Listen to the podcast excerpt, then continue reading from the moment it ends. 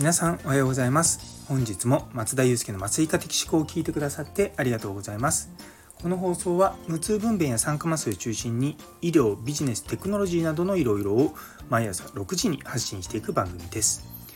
本日はもっと寄付について真剣に取り組もうということについてお話したいと思います。よかったら最後までお付き合いください。これはですねちょっと医療にも関係するしビジネスにも関係することだと思います。そして、えーと、スタイフフォローまだの方、この機会にぜひよろしくお願いいたします。今日の放送を聞いて面白いと思った方からのコメントやいいねのほどもお待ちしております。というところで、寄付ですよ、寄付。あのー、日本の病院ってあんまりこう、寄付集めないなっていうのが、最近思ったんですね。で、実はあのカナダのに以前働いた時はもう、もうしょっちゅうなんかドネーションドネーションって言われるんですよ。であのそのマウントサイナイ病院っていうとこだったんですけどもあの例えばそこのオリジナルのグッズがあるあるんですよね。パーカー作ったりとか。で職員向けのパーカーなんですけれどもまあ値段の一部はまあ病院に寄付になるんですよ。でただそこで働いてる職員の人たちからするとまあまあね、オリジナルグッズだし名前入れられるしって思うとまあみんな結構買ったりとかするんですね。まあ毎回毎回みんな買うわけじゃないんですけども。あとやっぱ患者さんにもそのマウント災内で生まれた赤ちゃんのことを災内ベイビーっていうふうに言ってで、まあ、とそそういった赤ちゃん用の洋服売ってたりとかあとそういった赤ちゃんの写真をインスタグラムとかでこう拡散したりとか、まあ、そういったことしてるんですね。でさらにその働いてるスタッフとかも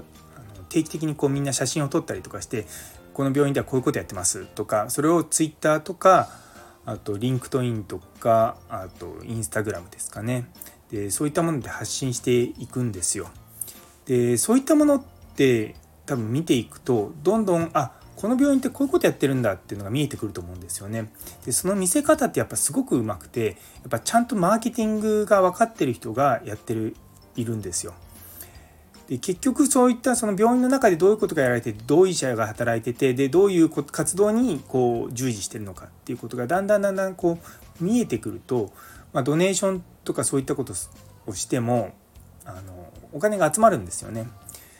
で日本の病院どれぐらい今ドネーションまあ、いわゆる寄付ですよねあの集まってるのか私全然こうわからないんですけれどもなんかその病院がやる寄付っていうとなんか今度新しい行動を立てるのでそこに対して卒業生に対しての送ってでそこからお金をあの寄付してもらうってことが多いんですけれどもそうじゃなくて実はもっとその額は小さいけれども多くの方からこう寄付を集めるっていうことにもうちょっとこう意識を向けた方がいいんじゃないかなと思うんですよね。あの先日の国立科学博物館のあのどクラウドファンディングとかもそうなんですけども結局ああいったものでお金を集められるっていうことは信用がたまるっていうことなんですよね。で信用を貯めていくっていうことはそれはまず自分たちがいろんなその周りの人たちにいいことをするだけじゃなくてそれを知ってもらうっていうのがまず認知として大事なんですよね。でそこからあの僕らはこういう活動をしてますでこの活動を支援するためにドネーションとか、まあ、寄付をお願いします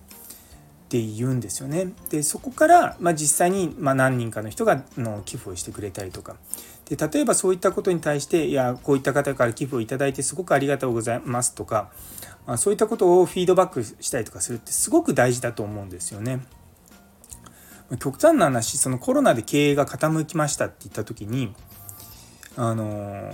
やるべきは職員の給料カットではなくてその病院が今このままだと立ち行かないので是非皆さんあの助けてくださいって頭下げることだと思うんですよね。でそういったのって組織が大きくなれば大きくなるほど効果があるんですよ。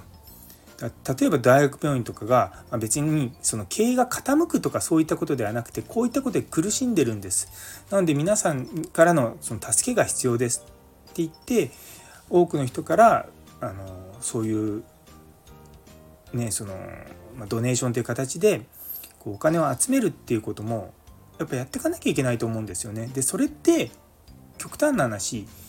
病院で働いてるそののフロントラインで働いてる人たちがやる行動ではなくて実は病院のその幹部レベルの人たちがいろんなところに足を運んでいっていろんな企業の人たちと話したりとか、まあ、そういったところで交流を持ってうちはこういうことやってるんですけれども是非なんかこういった活動にあの協力願えませんかとかそういうことってすごく大事だと思うんですよね。あのお金っていうものをまどういうふうに集めていくのかっていう一つの中にやっぱりこう異業収入っていうもの、まあ、いわゆるその会社の売り上げですよね企業の売り上げというものとあとは補助金みたいなものとだけじゃなくてやっぱそれとまた別の財布というか別の方法でお金を集めるっていうことにぱりこれからもう少しこう意識を向けていくっていうのも大事なのかなというふうに思っています。なんであのうんなんかこうイメージが悪いのかなとも思うんですよね。その寄付してくださいっていうの。なんかこう昔クラウドファンディングってなんか小じなんじゃないかみたいなことを言われてた時期があったんですよ。今はま全然そんなことないですけども。あのやっぱり人にお金をこう、まあ、お願いするっていうこと自体がやっぱりこうまだ日本の文化としてこう恥ずかしいと思うようなところあるのかもしれないかなとも思うんですよね。ただまあクラウドファンディング見て分かる通りみんなああいうプラットフォームを使ってしっかりやっていくとお金集まるんですよね。でやっぱそういうのってもっともっとうまく活用していくのって大事だと思うんですよ。でクラウドファンディングの話は またちょっとこれから今長くなりそうになったんで